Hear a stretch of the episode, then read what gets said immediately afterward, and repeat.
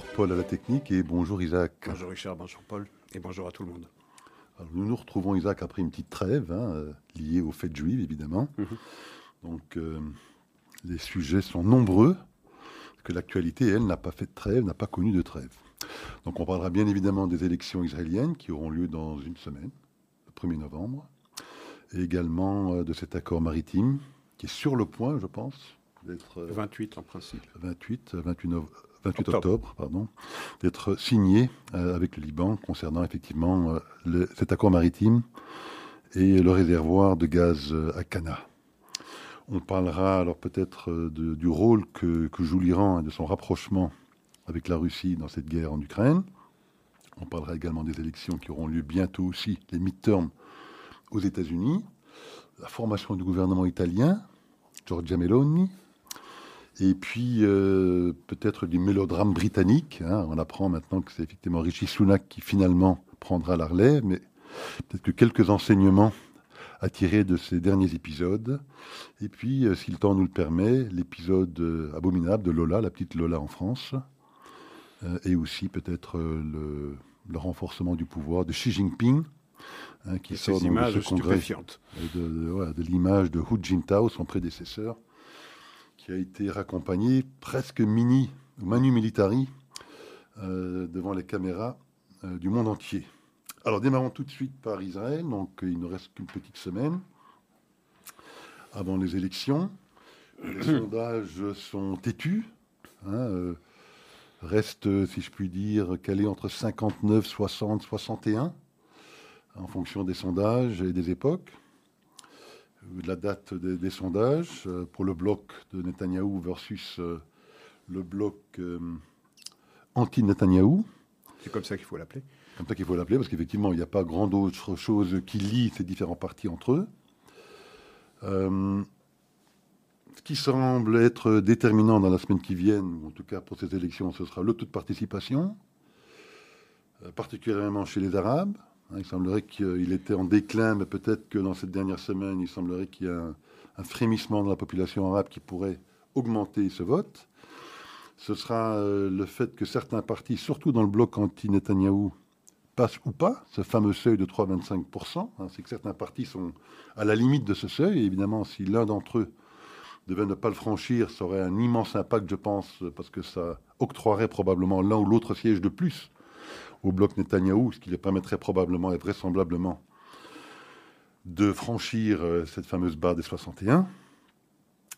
Euh, et puis il y a aussi ce petit parti là de la jeune de 21 ans, l'influenceuse, comment s'appelle-t-elle Adar Mouchta, je crois, mais qui frôle les 1, 1,5%, qui pourrait également euh, voler, si je puis dire, des votes à la gauche, parce que ce sont essentiellement des jeunes qui voteraient pour elle et qui pourraient également avoir un impact sur le résultat final. Enfin voilà quelques éléments que moi j'ai pu euh, identifier pour cette dernière semaine de d'événements qui pourraient influencer le résultat de ces élections. Alors Ida, qu'est-ce que vous avez, vous, comme information privilégiée qui euh, éclairerait nos auditeurs sur le résultat éventuel Privilégiée aucune.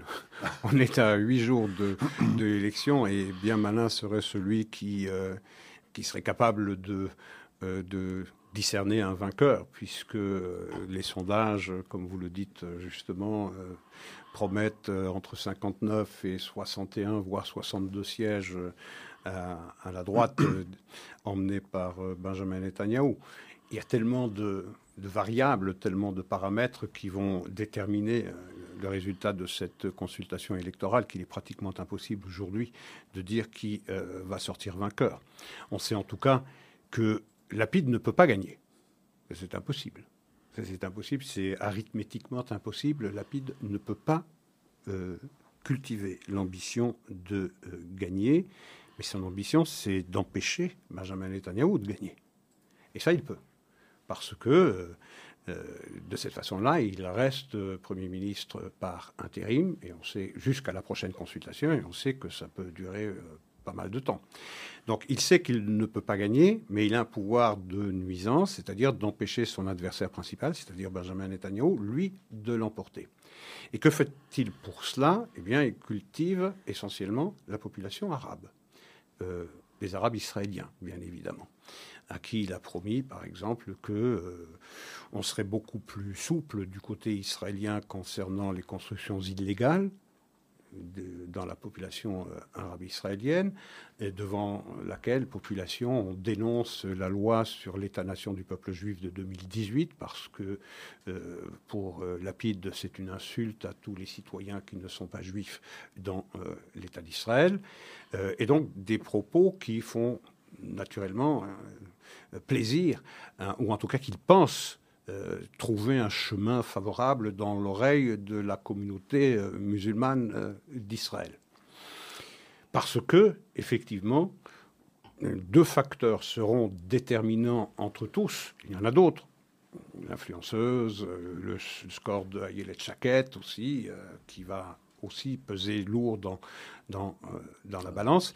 Mais les deux paramètres principaux, ceux sur lesquels il faudra accorder une attention toute particulière, c'est le taux de participation, ou plutôt deux taux de participation. Le taux de participation de la communauté euh, musulmane, celle qui est euh, en baisse, en tout cas c'est ce que les sondages laissent entendre qu'elle serait en baisse entre 40 et 45 mais ça ne suffit pas à Benjamin Netanyahu de l'emporter si même ces sondages quant à la participation de la communauté musulmane d'Israël se confirment aussi basses, entre 40 et 45, en tout cas en dessous des 50%. Ça ne suffit pas pour Benjamin Netanyahu d'avoir euh, la certitude, de l'emporter. Il faut, en même temps que un, un, taux de participation peu élevé dans la communauté musulmane, qu'il y ait un pourcentage de participation très élevé dans la communauté juive d'Israël, qui est très largement majoritaire, puisque c'est 75%, et tout particulièrement euh, parmi ceux qui vivent dans les implantations en Judée Samarie, parce que ceux-là ont relativement, j'insiste sur l'adverbe, relativement manqué à la dernière consultation. Ils n'avaient pas été en aussi grand nombre qu'il aurait été nécessaire qu'ils viennent pour donner euh, ce dernier euh, euh, élan à Netanyahu pour franchir ce seuil des, des 60 et donc arriver à 61, lui donner cette majorité. Donc c'est ça qu'il faudra surveiller participation de la communauté musulmane, participation des juifs et singulièrement des juifs de la, euh, des implantations qui ont, qui ont manqué au Likoud. Maintenant, euh, on n'est pas tiré d'affaire en Israël pour autant, parce que euh, si la gauche, qui ne peut pas l'emporter, Yair Lapide ne peut pas l'emporter, c'est clair, on l'a dit et répété, les chiffres ne lui permettent pas de cultiver cet espoir, c'est impossible. Et donc, la seule possibilité, c'est d'empêcher euh, Benjamin Netanyahu. Mais s'il ne l'empêche pas, vous aurez un gouvernement qui sera constitué du Likoud, des partis religieux, jusque-là rien de bien neuf, mais également un parti qui, eh bien, qui suscite des réserves. Je pèse mes mots. Qui suscite des réserves. Je parle de, Smotrich et de Ben-Gvir. Bien.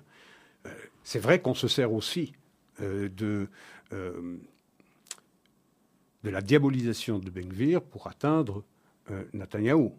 Euh, et je trouve assez piquant que ceux qui se livrent à ce jeu, qui est justifié parce que Benvir donne largement des verges pour se faire battre, mais euh, je, trouve piquant que ceux qui se piquent de désavouer, de démonétiser entièrement Benvir sont ceux-là même qui disent qu'il faut sauver la démocratie avec l'aide des populations arabes, en ce compris les populations antisionistes qui, elles, votent pour la liste unie arabe. Je ne parle pas de Mansour Abbas et je ne parle pas de Ram. Donc, sauver la démocratie avec elles, en, allant les séduire, comme le fait euh, Yair Lapid, c'est assez, euh, assez piquant. Alors, j'avais une petite question pour vous, parce que je sais que Naftali Bennett, enfin, on sait tous qu'il a décidé de se retirer. Euh, mais que se passera-t-il après les élections, puisqu'il ne sera plus à la Knesset, mais il est toujours, si je comprends bien, le Premier ministre c'est quoi le terme euh, euh, Alternatif. Alternatif. avec quand même un, droit de veto, enfin des pouvoirs assez importants, mais il mm. ne sera plus à la Knesset. Alors, quitte Naftali Bennett dans le scénario, en tout cas dans cette phase de transition Il n'y a, plus de, il a plus de Premier ministre par alternance, d'alternance. Il n'y a, pas quelqu'un qui le remplacerait automatiquement Non, non, non, non, c'est donc Yair Lapid qui va remplir les fonctions de Premier ministre par intérim jusqu'au moment où une nouvelle coalition est constituée hein, qui permettra l'émergence d'un nouveau gouvernement. il n'y a plus personne qui puisse en fait avoir, apposer un droit de veto à sa politique. Non, puisque le Premier ministre, par alternance, a décidé de quitter la politique, de faire un pas de côté. Il n'y en a plus. Donc, je reviens à mon propos tout à l'heure à propos de, la victoire éventuelle de euh, Benjamin Netanyahu avec des alliés qui sont pour certains euh, pas très très recommandables. Euh, non pas que de l'autre côté il y ait des alliés qui soient plus recommandables, mais je ferme vite la, la parenthèse. Et donc on revient toujours à ce même commentaire qu'on fait semaine après semaine, c'est qu'on est en réalité, depuis trois ans, depuis 2019, on est en train de vivre quelque chose qui peut-être va déboucher sur la vie politique en Israël après Netanyahou et que l'empreinte de l'ex-premier ministre israélien était tellement profonde dans la psyché collective israélienne qu'il aura fallu trois ans pour se débarrasser de l'idée que Israël ne pouvait être dirigé valablement que par lui. Peut-être fallait-il ce, ce, temps euh, de, de, réflexion collective, je ne sais pas si on peut généraliser comme ça, mais ça y ressemble. vous savez, dans, dans, l'univers politique israélien de 2000...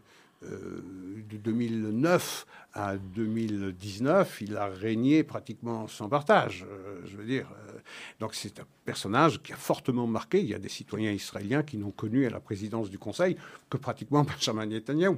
Donc on a du mal à se passer. C'est rassurant. Savoir, on connaît Benjamin Netanyahu, on connaît ses qualités, on connaît ses défauts, on sait que c'est un véritable homme d'État. Maintenant qu'il est péché devra en répondre devant la justice. Et ça, c'était la justice à décider. Mais il a laissé une empreinte extrêmement profonde, un legs considérable. Pour certains Israéliens, c'est presque un saut vers l'inconnu. Yair Lapid, c'est peut-être la bouée à laquelle on s'accroche avant d'avoir quelqu'un qui va piloter le pays euh, durablement. Mais donc, on est dans un période de stase où, les Israéliens, en réalité, feuillent la marguerite et se posent la question est-ce qu'on se débarrasse de Netanyahu? Est-ce que c'est le moment ou est-ce que c'est pas le moment? Alors, s'ils décident que c'est le moment, c'est-à-dire s'ils lui confient pas, euh, s'ils lui donnent pas euh, cette majorité dont il a tant besoin pour ne pas considérer que sa vie politique est terminée, euh, eh bien, le moment sera venu effectivement de faire un pas de côté. Faire un pas de côté auquel le prieront de faire, du reste, euh, ceux-là même qui sont ses compagnons de parti. Et là, et peut-être là seulement, et peut-être là seulement, Israël se dotera d'un gouvernement avec une assise confortable qui partira euh, du centre incarné par euh, Benjamin Gantz, par euh, Yair Lapid, par Tikfar Adacha qui retrouvera sa maison naturelle avec le Likoud, les partis religieux, et on pourra se passer de tous les extrêmes. Ce serait, ce serait une chose. Bien meilleure solution, en tout cas, je pense. Oui, mais il faudra encore répondre à une question importante, parce que si sur le papier cette solution paraît séduisante, il faudra savoir, oui, mais qui va diriger ce prochain gouvernement? Bon, on n'a plus qu'une semaine. On n'a plus qu'une semaine à attendre et on verra si Benjamin Netanyahu euh, gagne son pari ou pas. S'il atteint le fameux seuil des 61. Alors il y a un deuxième sujet euh, en Israël qui est celui de cet accord maritime, qui est donc effectivement sur le point, pensons d'être signé le 28 octobre avec le Liban. Donc rappelons à nos auditeurs, hein, il s'agit de ce fameux réservoir gazier au large des côtes libanaises et israéliennes, le réservoir dit de Cana, euh, qui chevauche en fait les eaux territoriales des deux pays. donc ça fait depuis de très nombreuses années que... 12 ans.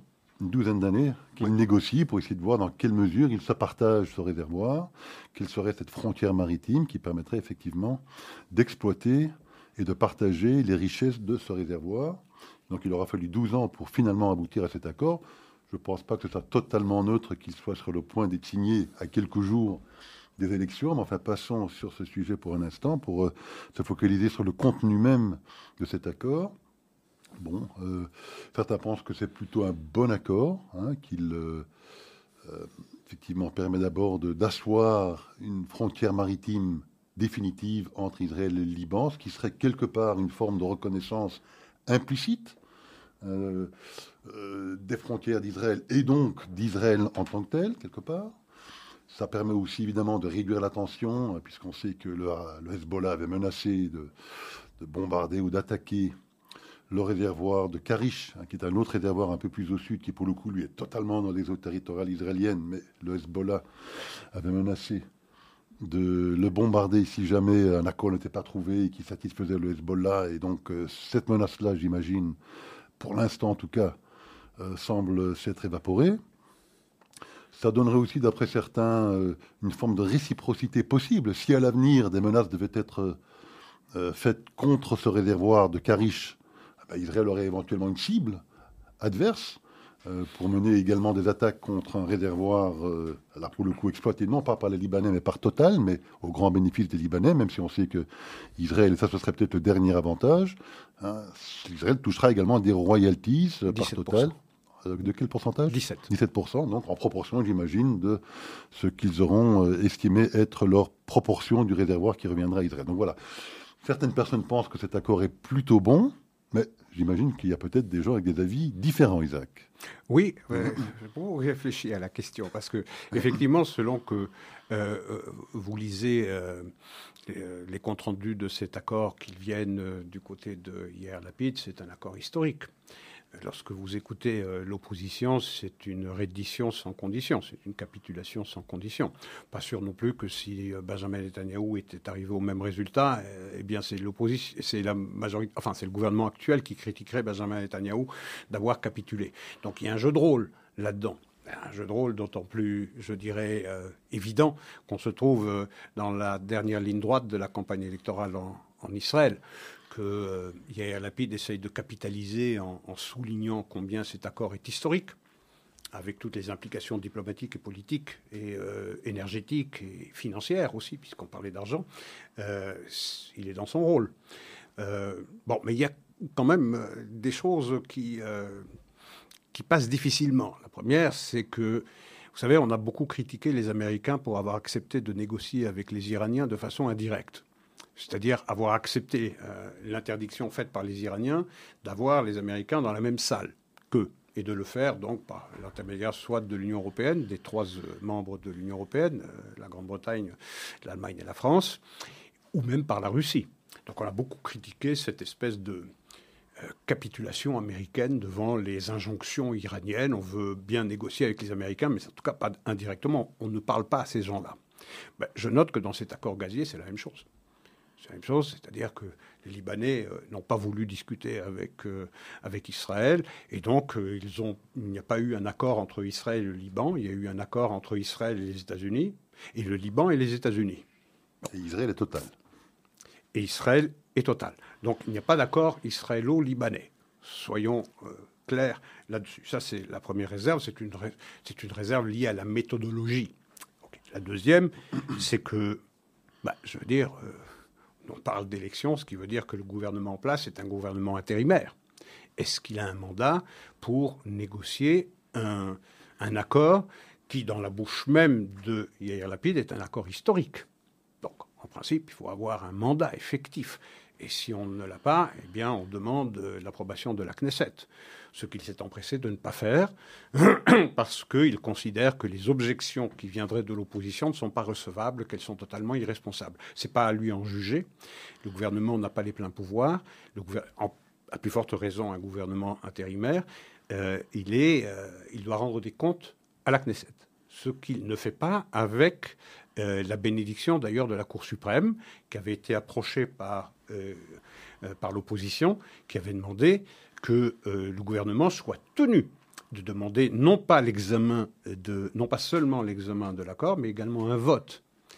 Euh, et il prenait au mot, d'ailleurs l'opposition prenait au mot euh, Yael en disant, puisque c'est un, un, accord qui, euh, un accord qui toucherait à la frontière maritime, comme il disait, eh bien, ça équivaut à un abandon de territoire. Un abandon de territoire, eh bien, euh, il faut soit un référendum israélien, soit il faut l'accord des deux tiers de la Knesset, c'est-à-dire 80 euh, députés sur, sur 120. Il, ne l'a pas fait. Euh, autre objection, ben, vous le disiez vous-même, Lapide a cédé à une menace du Hezbollah le Hezbollah menaçait de bombarder euh, Karish du moment que les Israéliens commençaient l'exploitation gazière. Donc, il donne l'impression eh d'avoir cédé à, cette, euh, à, cette, menace. Et donc, Israël cède la totalité de Cana, qui était en fait contestée par les Israéliens et les Libanais depuis 2010, au motif que les Israéliens reçoivent l'assurance que Karish n'est plus contesté. Mais Karish n'était jamais contesté. En réalité, les Libanais se sont servis de ses prétendues prétentions sur Karish pour voir, pour voir les Israéliens abandonner toute prétention sur Cana, ce à quoi ils sont arrivés. Donc Karish n'était jamais dans le tableau, c'était Cana. Et les Israéliens, dans toutes les négociations jusque 2020, jusqu'à Amos Hochstein, attribuaient 40 à 45% à Israël de Cana et 55 à 60% au Liban. Or, on en est maintenant au résultat de 83-17. Une autre réserve. Ensuite, euh, il est également stipulé dans l'accord que euh, les, euh, les, compagnies qui seront chargées de l'extraction du gaz dans le gisement de Cana pourront franchir la ligne des bouées, donc pourront rentrer dans l'espace maritime israélien sans même en aviser les autorités israéliennes. C'est explicitement visé. Alors, le Lapide s'appuie sur euh, l'approbation qu'il a reçue des services de renseignement et des responsables de la défense, qui tous, dans un cœur, unanime, disent que c'est un bon accord et qu'il faut le faire tout de suite. je veux dire, les responsables de la défense ou du renseignement ne sont pas payés pour ça. Ce n'est pas leur rôle. pas leur rôle du tout. Et puis, euh, si on parle de leur rôle, euh, parlons de leur approbation presque unanime des accords d'Oslo, avec ce qu'il en est ressorti. Parlons de leur accord unanime sur le désengagement de Gaza, avec ce qu'il en est ressorti. Parlons également de l'accord unanime des responsables de la défense et du renseignement pour dire qu'il ne fallait pas bombarder les installations iraniennes en 2011, alors que c'était là possible. Donc, je veux dire, les, avis euh, euh, du renseignement ou de la défense, euh, pour pertinents qu'ils soient, n'ont pas été couronnés de succès par le, par le passé. Puis on envisage également, je pense très mal, parce que c'est un des arguments qui est avancé, c'est celui de dire voilà, là on a une cible réciproque. On envisage mal Israël en train de bombarder une plateforme gérée par Total. Ce serait quand même. C'est certain, mais il y a. Je veux il y a aussi quelque chose qui, tient, je veux dire, qui est presque ahurissant à entendre. La Bible dit qu'il faut absolument signer cela avant le 31 du 10, le 31 octobre, parce que le 31 octobre, non l'élection israélienne, ça il l'oublie le 1er novembre, parce que ça ne l'arrange pas. Mais le 31 du 10, pourquoi? Parce que Michel Aoun, le président libanais, cesse d'être président. Et il dit que si on ne le signe pas, eh bien, ça risque d'être envoyé au calendrier grec, avec tous les bénéfices que va tirer Israël de ce, de ce deal, euh, alors que bah, le Parlement, n'est pas dissous au Liban. Euh, je veux dire, le 1er novembre ou le 2 novembre, le Parlement libanais peut élire un nouveau président. Il n'y a pas le feu à la maison. Rien n'interdirait de signer cet accord le 5, le 7 ou le 15 novembre ce qui est certain aussi, c'est que les Libanais étaient beaucoup plus demandeurs, je pense, de cet accord que les Israéliens, parce que les Israéliens, ils ont plus de gaz qu'ils ne sachent qu'en faire. Exactement. Et donc, bon, ils auront quelques revenus financiers qui seront liés à, effectivement à l'exploitation de ce gisement, les fameux 17% de royalty. Mais bon, euh, eux, ils ont tellement de gaz maintenant que leur préoccupation, c'est qu'en faire. Hein, du gaz dans les réservoirs qui sont déjà en exploitation aujourd'hui. Bon, ils touchent les 17%, mais c'est clair que pour le Liban, les enjeux étaient beaucoup plus importants que pour Israël. Oui, bah alors parlons des enjeux financiers. Oui, j'entends bien. Parlons des enjeux financiers et des bénéficiaires de cet accord, côté libanais. Côté libanais. Les 83% qu'ils vont tirer. L'accord stipule ou dit. Non, d'ailleurs, l'accord ne le stipule pas, puisque le mot euh, Hezbollah ne figure nulle part dans le texte. Nulle part. C'est assez extraordinaire. Mais Lapide dit que cet argent ne va pas profiter au Hezbollah. Mais je veux dire, euh, le Liban, c'est le Hezbollah. Le Liban, c'est le Hezbollah. Le Hezbollah est entièrement sous la coupe, euh, pardon, le Liban est entièrement sous la coupe du Hezbollah. Comment prétendre, comment tenir un propos aussi euh, naïf, aussi ou cynique devant les Israéliens et leur dire en réalité que le Hezbollah va toucher un sou? Évidemment qu'il va toucher. Évidemment que ça va profiter au, Hezbollah. Alors, euh, et puis il y a, donc je le disais, le Hezbollah n'est pas parti, euh, n'est pas parti à l'accord, euh, ce qui veut dire il a rien prévu en cas d'attaque du Hezbollah contre, contre les Israéliens. Comment est-ce que les Israéliens vont Est-ce qu'il y a une exit stratégie, une manière de sortir de cet accord une fois que le Hezbollah s'en prendrait à Israël? Il n'y a pas d'exit stratégie. Il n'y en a pas. C'est pas visé. Et que se passe-t-il à propos des royalties, puisque ça va être signé non pas entre le Liban et Israël, mais entre Total et Israël. Que se passe-t-il si Total abandonne ses droits à la prospection à une autre compagnie? Et si cette autre compagnie est euh, iranienne, par exemple Rien n'est prévu dans le. Ah non, rien n'est prévu, rien n'est prévu, c'est total. C'est total pour l'instant. On n'a pas prévu qui viendrait à la place de Total le jour où, peut-être, Total se débarrasserait euh, de cet accord, ou en tout cas de cette euh, euh, entreprise d'extraction du gaz. Il peut parfaitement céder ses droits à une autre compagnie. Que serait-il, qu'en serait-il de cette autre compagnie On ne le sait pas. Donc il y a beaucoup d'inconnus qui font que cet accord, et ensuite et surtout, vous avez parlé de frontières maritimes. Ce n'est pas un accord de frontières maritimes. Ce n'est pas un accord de frontières maritimes. On ne parle pas de frontières ici. On parle d'un accord commercial. C'est un accord commercial, ce n'est pas un accord politique. C'est un accord commercial sur qui va exploiter un gisement donné, qui est le gisement de Cana. Ça ne fixe pas les frontières. Il n'y a pas de frontières maritimes. Il me semblait qu'ils étaient d'accord sur la, la, bouée. Non, non, On garantit le statu quo le statu quo. Ça ne veut pas dire que ça devient une frontière internationale, ça ne, veut pas être ça ne va pas être endossé par la communauté internationale. Ce n'est donc pas un accord politique, c'est un accord commercial sur qui va exploiter tel gisement. Écoutez Isaac, j'ai bien fait de vous poser la question parce que les arguments euh, qui vont à l'encontre de cet accord sont... Non, pas à l'encontre, je veux dire, je, soumets, je soumets à la, réflexion de nos éditeurs tous les points qui ne sont pas avancés par Yael Lapide, qui est l'artisan de cet accord. Alors vous avez, dans, le cadre de cet exposé, si je puis dire, de ces arguments, parlé de l'Iran.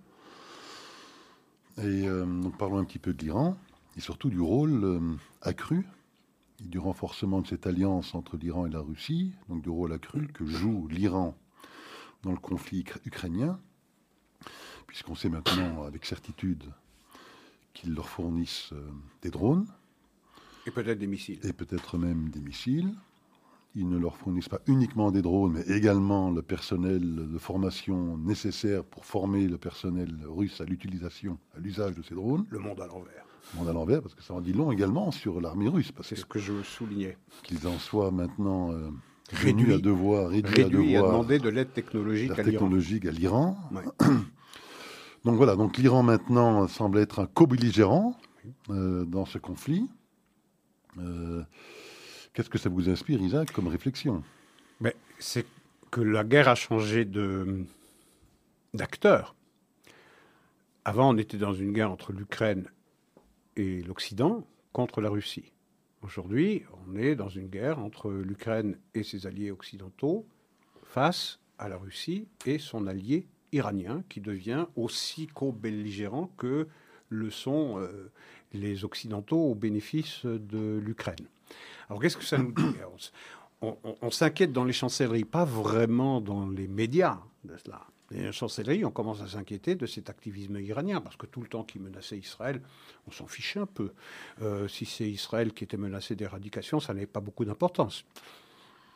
Mais du moment qu'on s'en prend à des, euh, Ukrainiens, à des Européens, ça c'est beaucoup plus grave. Quand même, euh, les Juifs, ça c'est expandable, c'est euh, quelque chose, une variable d'ajustement, si je puis dire. Mais vous en prenez sur le territoire européen à des Européens, vous, Iraniens, là ça va plus. On va peut-être commencer à réfléchir à l'éventualité, vous avez euh, à l'éventualité d'imposer de, nouvelles sanctions euh, à, l'Iran pour son implication dans l'Ukraine.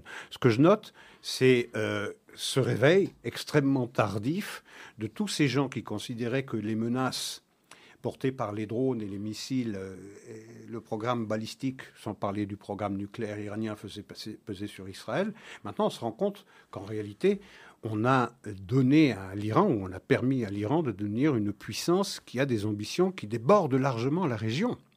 Et on en prend doucement, mais trop doucement conscience. On en parle sur quelques plateaux de télévision, mais euh, pas avec euh, la même euh, énergie qu'on devrait déployer pour dénoncer cette implication iranienne aux côtés des, aux côtés des Russes. Et ça semble ne pas changer le comportement en particulier des Américains et du reste des Européens dans leur volonté de toujours essayer de parvenir à un accord sur le JCPOA avec l'Iran.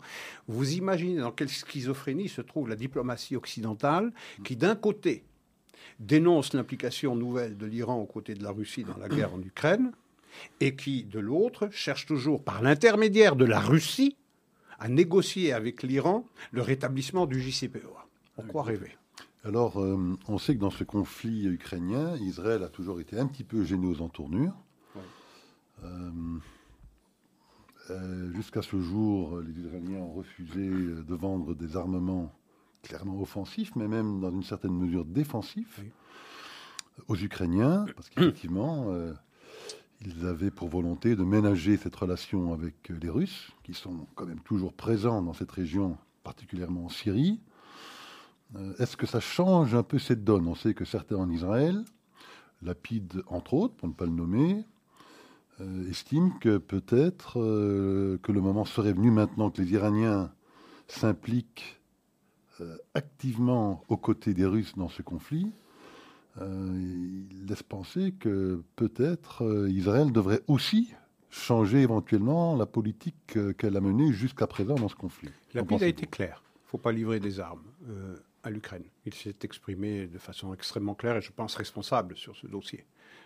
encore une fois, les voisins de palier d'Israël, c'est la Russie, c'est pas l'Ukraine. Alors si c'était les Ukrainiens qui se trouvaient en Syrie, ça changerait peut-être. Mais il faut toujours avoir pour un responsable israélien le souci prioritaire, naturellement, de la sécurité d'Israël. Alors, si la sécurité de l'Ukraine est importante pour le gouvernement israélien et pour l'opposition et pour tout le monde en Israël, l'agresseur est, clairement identifié, l'agressé est clairement identifié également. On sait qui a envahi qui, on sait qui est coupable. Bien. Euh, on sait que dans toute autre circonstance, on aimerait pouvoir aider euh, l'Ukraine dans ses besoins les plus importants pour couvrir son espace aérien de toutes les euh, menaces qui percent cet espace aérien. Je pense aux missiles, je pense aux roquettes russes qui frappent des, territoires habités par des civils. On comprend le besoin de l'Ukraine. Mais si cette euh, sécurité ukrainienne est importante et sensibilise les consciences du monde entier, en tout cas du monde décivilisé, on peut parfaitement comprendre que pour importante que soit la sécurité de l'Ukraine, la sécurité d'Israël pour un responsable israélien est prioritaire. Or, je veux dire, le premier critère euh, pour un Israélien, c'est de savoir euh, quelle est la plus importante des relations pour la sécurité d'Israël, lorsque l'on sait que l'Iran cherche à s'enraciner durablement en Syrie et que les Russes s'y trouvent, et que jusqu'à présent, il y a un mécanisme qu'on appelle mécanisme de déconfliction qui permet aux Israéliens d'intervenir pratiquement les mains libres ou les ailes libres dans le ciel euh, syrien, euh, pendant que les Russes euh, volontairement tournent la tête de l'autre côté en sachant parfaitement ce que les Israéliens sont en train de faire. Ce mécanisme de déconfliction, malgré tous les frottements qu'il y a sur le plan politique pour l'instant entre Jérusalem et Moscou, n'a pas été remis en question. Et il est important, je dirais presque vital pour Israël de le maintenir et de ne pas l'injurier, ou en tout cas de ne pas l'affaiblir, même si on note, et c'est assez intéressant, que depuis un mois pratiquement, il n'y a pas eu d'incursion israélienne euh, dans le ciel euh, syrien. Alors, Sauf récemment, je pense, l'aéroport de Damas euh, ces derniers jours. Sauf tout à fait récemment, mais pendant pratiquement un mois, Israël n'est pas intervenu dans le ciel syrien. Alors, ça veut dire qu'on négociait ferme entre Jérusalem et Moscou, et que Moscou a envoyé des messages par l'intermédiaire de Medvedev, qui a été très très euh, direct sur la, sur la question.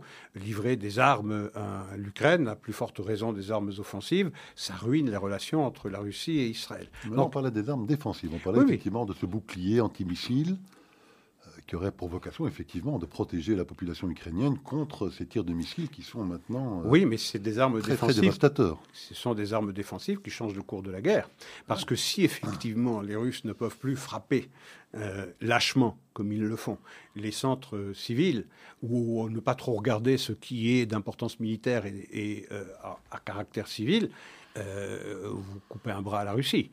Et donc cette arme défensive qui permettrait à l'Ukraine de se mettre à l'abri essentiellement de l'agression russe sera vécue par la Russie comme une implication d'Israël aux côtés de l'Ukraine avec les conséquences diplomatiques et politiques.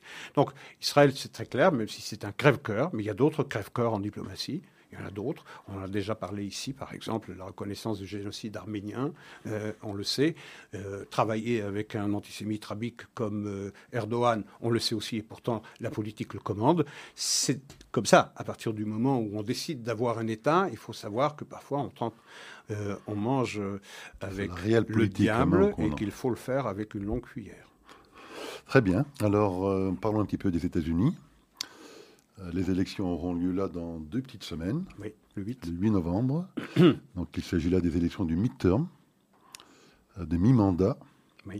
Donc rappelons à nos auditeurs qu'il s'agira de remettre en question tous les mandats de la Chambre basse, les 435 députés de la Chambre basse, où aujourd'hui les démocrates ont une légère majorité de 5 députés, je pense, de 5... c'est 222, 211. D'accord, un petit peu plus alors. 9. Oui, mais vous avez raison, c'est ça. Parce que s'il y avait un basculement de 5, effectivement, la majorité permettrait de renverser la majorité. Et un tiers, un peu plus d'un tiers du Sénat, 35 sénateurs sur 100, parce que là, on remet leur, euh, leur mandat tous les deux ans, donc c'est des mandats de 6 ans. Euh, et au Sénat aujourd'hui, on sait que c'est un équilibre parfait 50-50 mais en faveur des démocrates, puisque dans ce cas de figure-là, c'est la vice-présidente Kamala Harris qui a le, vote décisif hein, qui fait pencher la balance côté démocrate. Alors, euh, il y a 5-6 mois, on parlait d'un raz-de-marée, ou, ou j'exagère peut-être, une, grosse vague républicaine qui allait permettre aux républicains de l'emporter, big wave, euh, red wave qui allait permettre aux républicains de l'emporter largement à la Chambre basse et dans une certaine mesure également au Sénat. Puis l'été est venu, et surtout euh, la décision de la Cour suprême hein, de revenir en arrière sur l'avortement, qui a mobilisé effectivement d'une certaine mesure les troupes, euh, la base démocrate, et on a vu les sondages euh, basculer un petit peu dans l'autre sens. Où ça donnait... également la commission sur le 6 janvier. Ça. Et la commission sur le 6 janvier, qui a également permis, j'imagine, de mobiliser... Ce rebond démocrate tout à fait. Donc il y a eu un rebond démocrate cet été. Où on voyait euh, les écarts se recreuser, euh, se, resserrer. Où on pensait effectivement que la Chambre basse allait toujours basculer côté euh, républicain, mais dans une moindre mesure. Et par contre, le Sénat, on était beaucoup plus sceptique. On se disait, tiens, il n'est pas du tout impossible maintenant que le Sénat reste aux mains des démocrates.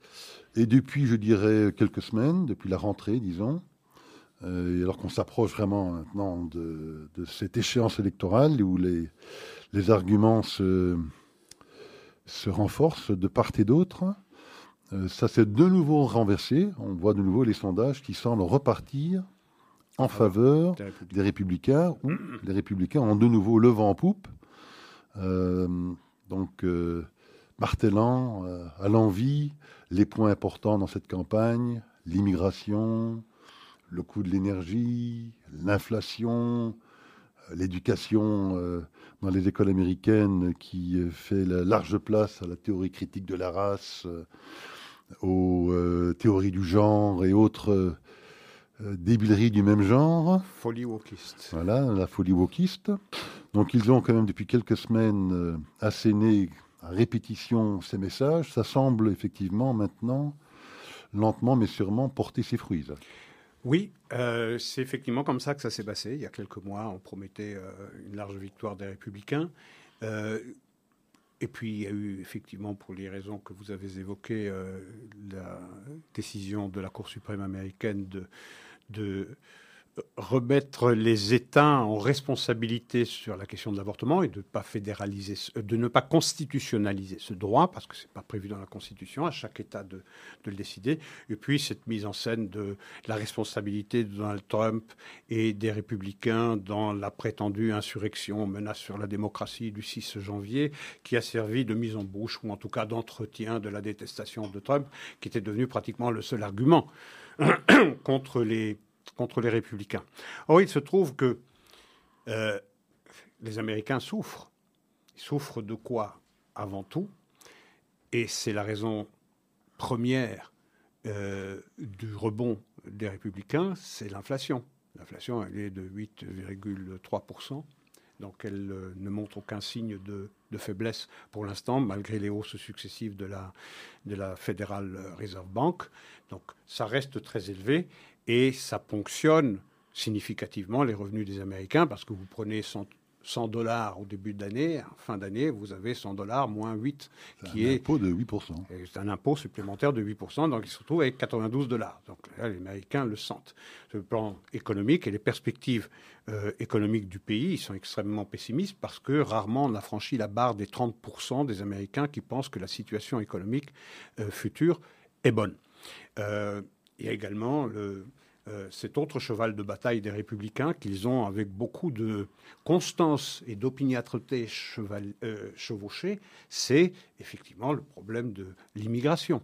L'immigration, 4 millions au moins d'immigrés illégaux qui sont rentrés par la frontière euh, qui sépare le Mexique des, des États-Unis, avec les conséquences sur la criminalité, sur la délinquance. On n'a jamais jamais connu ça. Sur euh, les overdoses, hein. il y a 100 000 morts, et essentiellement des jeunes Américains. Des, avec le, fentanyl, avec le fentanyl, qui est la drogue la plus, la plus dure, la plus, la plus létale qui soit, euh, qui soit.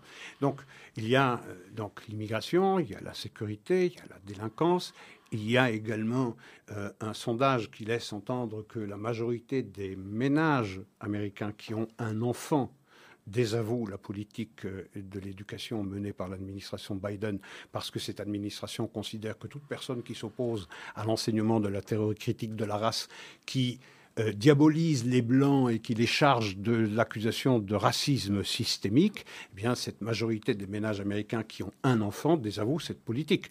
Et, ne veulent, et, cette administration Biden qui considère que toute personne qui considère, qui estime que la théorie critique de la race doit être évacuée euh, des écoles américaines, ce sont des extrémistes et des ennemis de la nation. On se pince lorsqu'on entend des propos aussi ridicules. Euh, et il y a également la politisation de toutes les institutions américaines, euh, le DOJ, c'est-à-dire le département de la justice, euh, les services de renseignement qui ont été profondément impliqués, et preuve à l'appui, dans l'affaire de, euh, pas seulement de Hunter Biden, mais de l'accusation portée contre le Hawks, l'arnaque russe. Voilà, de, la prétendue collusion de, Donald Trump avec, euh, avec la Russie. Donc une profonde politisation des, institutions américaines. Et on, on, se rend compte en réalité que euh, ce sont les sujets qui touchent le plus les Américains, alors que les démocrates, quels sont les chevaux qu'ils chevauchent de leur côté Eh bien, c'est l'avortement, Disons que cette arme s'est émoussée et les Américains ont compris que cette mise en scène de l'accusation de Donald Trump et des républicains dans cette euh, émeute qu'on veut faire passer pour une insurrection, une, un, un danger, un coup d'État, un danger majeur pour la démocratie, eh bien, les Américains n'ont pas euh, mordu à l'hameçon. Ce qui préoccupe les Américains, c'est inflation, économie, prix de l'énergie, prix de l'énergie, et les Américains ne sont pas dupes, ils savent qui est le responsable de cette explosion des prix de l'énergie lorsque le premier jour de son investiture à la présidence des États-Unis, eh Joe Biden a décidé de ne plus accorder de droits d'exploitation. Euh, gazier et pétrolier et de mettre fin au Keystone, euh, pipeline Keystone qui part du Canada jusqu'à l'Amérique, jusqu'au Golfe du Mexique. Donc les Américains savent, ça c'est leur problème de tous les jours, et même Obama ne s'y est pas trompé, qui est intervenu sur les ondes, de, je crois, de CBS, pour dire euh, à ses petits copains démocrates, euh, cessez de parler de Trump, parce que ce n'est pas ce qui préoccupe les Américains. Ce qui préoccupe, c'est exactement les sujets dont parlent les républicains depuis plusieurs mois. Alors, à 15 jours de ces élections du midterm, les résultats des sondages concordent pour dire qu'il y a 80% de chances que les républicains prennent le contrôle de la Chambre basse, mais 43% seulement pour le Sénat. Alors, euh, remarquons au passage hein, cette histoire d'inflation, euh, le camouflet essuyé par Biden, euh, avec la décision prise par OPEC, plus, et en particulier l'Arabie saoudite, non pas d'augmenter, hein, ce qui avait été la demande express faite par Joe Biden lorsqu'il avait été rendre visite. Parce qu'il avait été à Canossa.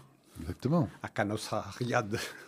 Au mois d'août, je pense. Oui il fait 50 degrés au mois d'août, euh, Jacques, à Riyad au mois d'août. Donc il y avait été en plein mois d'août pour le supplier d'augmenter la production pour effectivement essayer d'avoir un impact sur les prix du pétrole et donc de permettre aux Américains de payer moins cher à la pompe. Non seulement il n'a pas augmenté la production, mais il a décidé de la réduire de 2 millions de barils par jour. Il a pris ses décisions, je pense, il y a une dizaine de jours, donc environ un mois avant les élections américaines.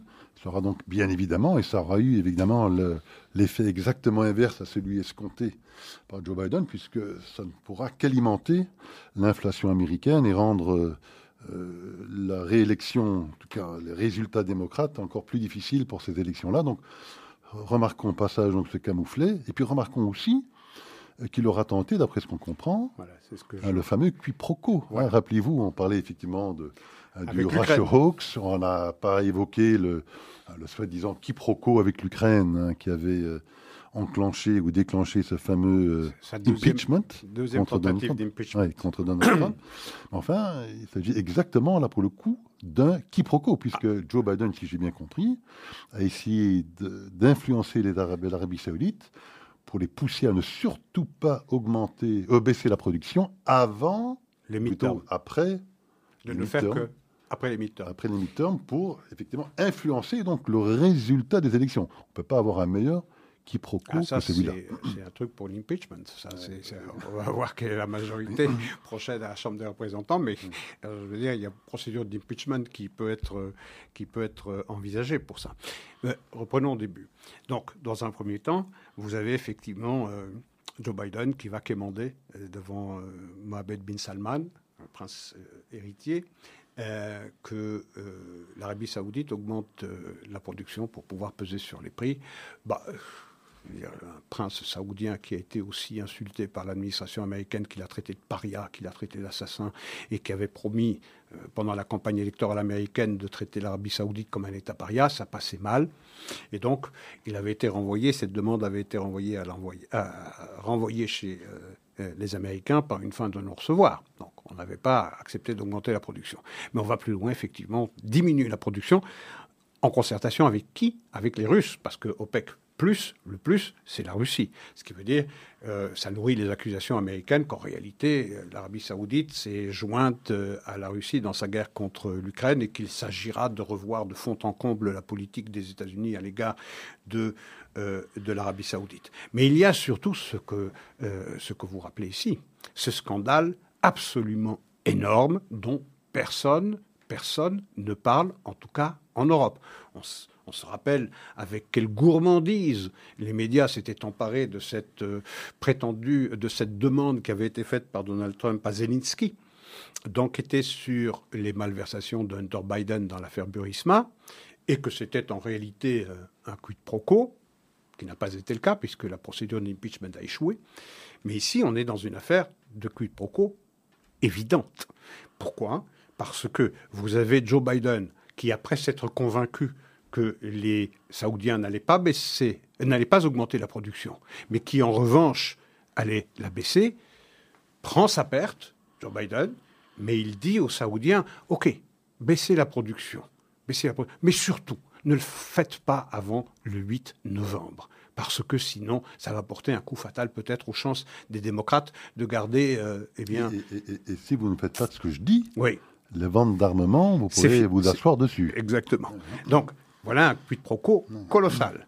Donc, on voit un président des États-Unis quémander aux Saoudiens qui ont décidé de baisser la production, c'est-à-dire euh, en contravention de la demande américaine de l'augmenter, mais qui en plus dit ne le faites, ok, pour la diminuer, mais ne le faites qu'après le 8 novembre. Scandale, scandale dont personne ne parle, dont tout le monde se refuse à parler, en tout cas dans nos journaux télévisés et dans nos journaux tout court.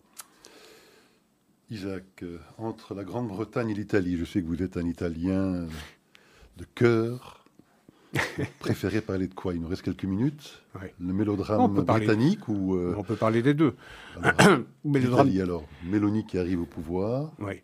Très rapide. Hein euh, je veux dire, cette passation de pouvoir, entre le 25 septembre et le moment où elle devient officiellement présidente du Conseil, adoubée par euh, le président de la République Mattarella, qui accepte d'ailleurs la désignation de toute son équipe euh, gouvernementale. c'est extrêmement rapide, en tout cas pour les mœurs politiques italiennes, où on était habitué à se perdre dans les tractations, dans les discussions politiques de basse, de, de basse politique. Euh, tu me donnes cet avantage. Tu penses... Non, les choses ont été très très rapides, euh, et pas seulement à l'aune italienne, ça a été très rapide.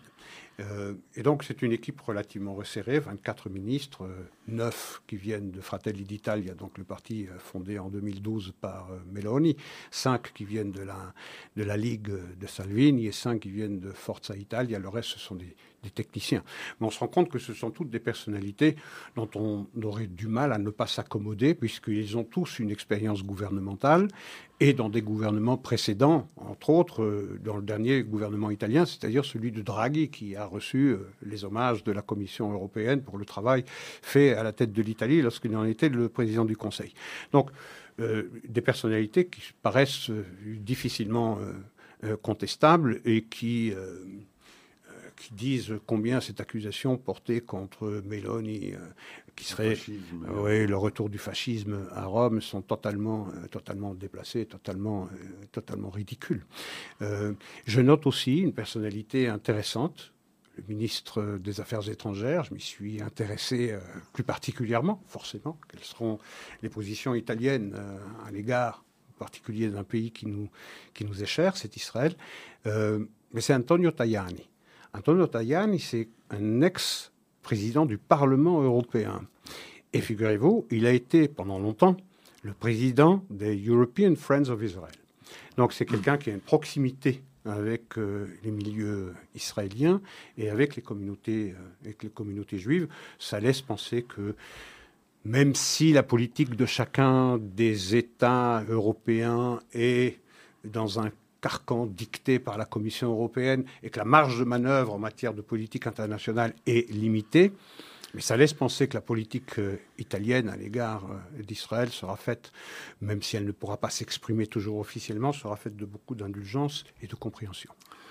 Alors donc terminons peut-être par ce mélodrame britannique. Ou cette farce. Euh, donc on apprend il y a quelques heures que c'est Rishi Sunak qui finalement prendra le relais puisque Boris Johnson a jeté l'éponge et la, deuxième euh, ou la troisième candidate, Penny Mordaunt, je pense, a également décidé d'abandonner. Donc, euh, par défaut, si je puis dire, il est le seul à avoir récolté au moins les 100 parlementaires nécessaires pour pouvoir se présenter.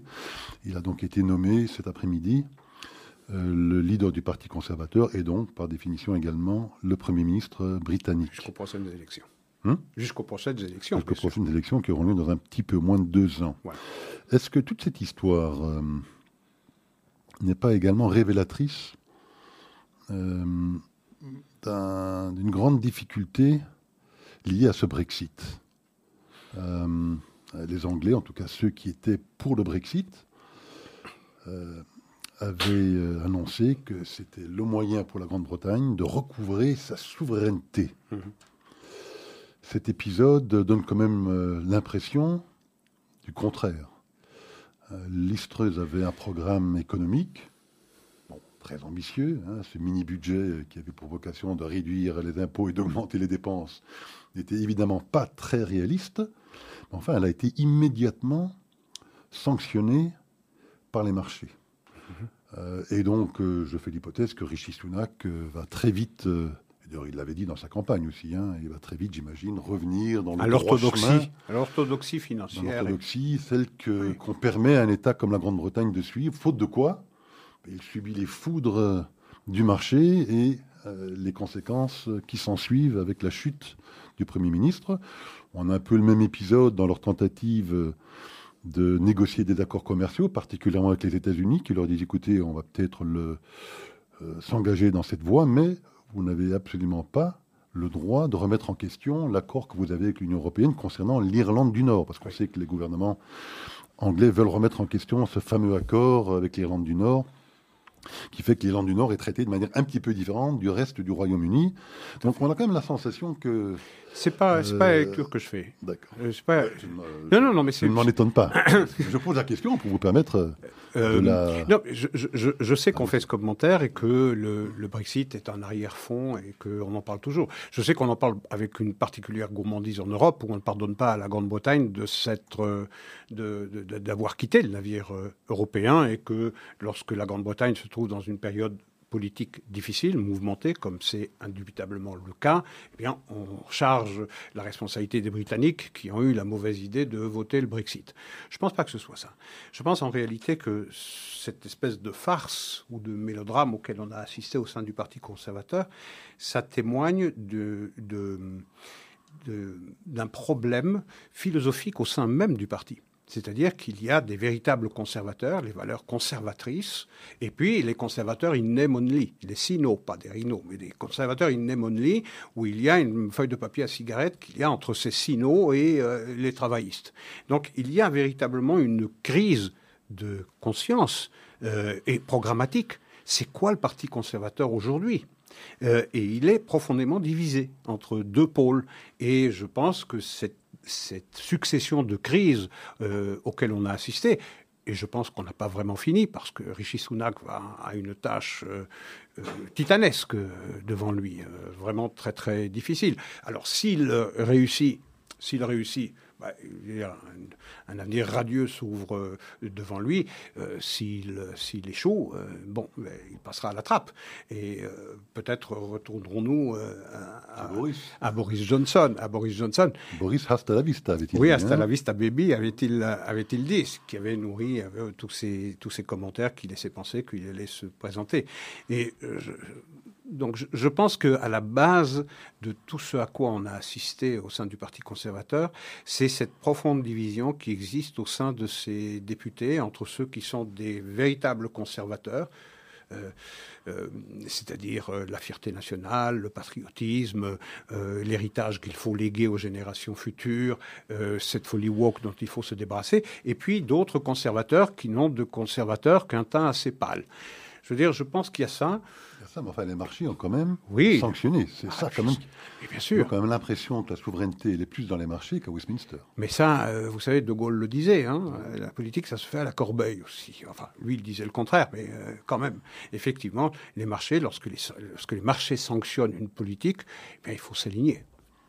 Une chose est sûre, c'est qu'en quittant l'Europe, ils n'ont pas, en tout cas, recouvré grande souveraineté. Hein, ça, c'est certain. Euh, c'est certain, enfin en tout cas en, apparence. Je note aussi une chose, c'est que la seule personnalité conservatrice qui a été capable de remporter euh, la victoire électorale en 2019, euh, si mes souvenirs sont bons, même dans des bastions traditionnellement traditionnels euh, du Labour, des bastions rouges, c'était Boris Johnson. Je ne suis pas absolument certain que son avenir est derrière lui. Parfait, Isaac. Je pense que ce sera Je ne pense pas que le Brexit est je ne pense pas qu'on reviendra sur